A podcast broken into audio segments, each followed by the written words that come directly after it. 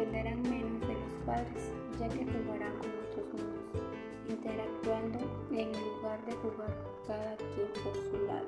En este proceso reconocerán que no todos piensan igual a él y que cada uno de sus compañeros de juego tienen muchas cualidades únicas, algunas agradables y otras no.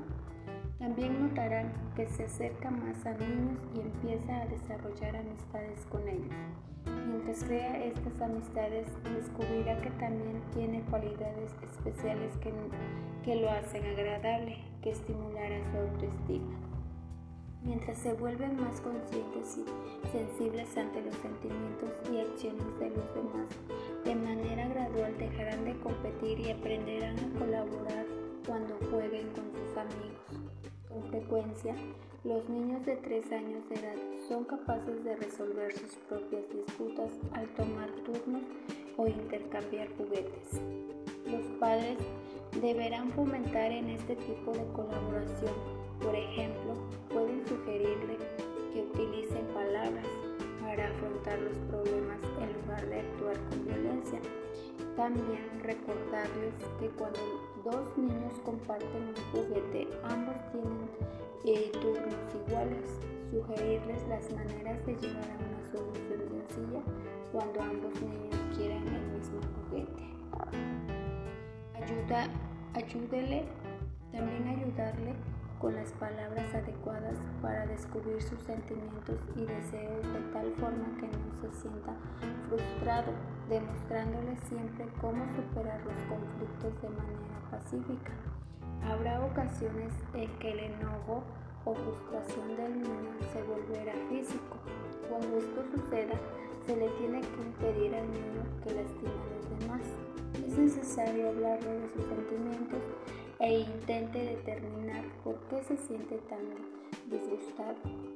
Hágale saber que usted entiende y acepta sus sentimientos, pero aclárele que atacar físicamente a otro niño no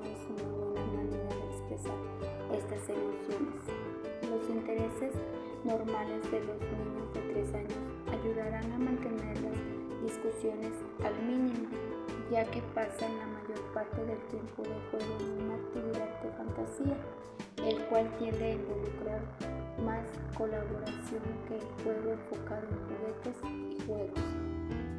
Este tipo de juegos les ayudará a desarrollar destrezas sociales importantes como esperar turnos, poner comunicarse a través de acciones y expresiones, al igual que por palabras y responder a las acciones mutuas. Debido a que los juegos que estimulan la imaginación permiten a los niños desarrollar el papel que desean, al ver el papel que juegan los niños en los juegos imaginarios, también verá que comenzará a identificar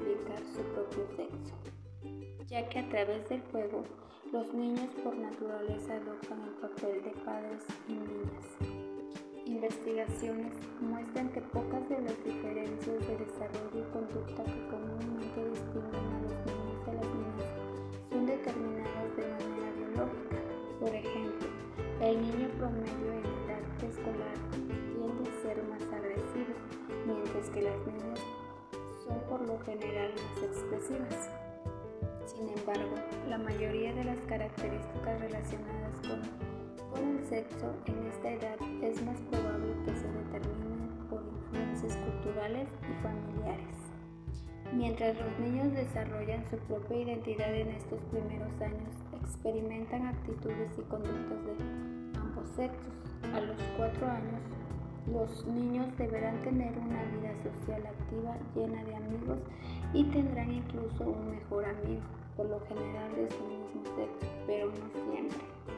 Es importante reconocer que a esta edad sus amigos no son únicamente compañeros de juego, sino también influencian de manera activa su pensamiento y conducta.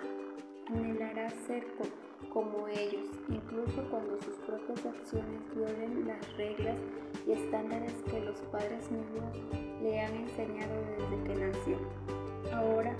se dará cuenta de que existen otros valores y opiniones aparte de los suyos y puede ser que ponga a prueba este descubrimiento al exigir cosas que, que sus padres nunca antes les permitió. Ciertos juguetes, alimentos, ropa o permisos para ver determinados programas de televisión.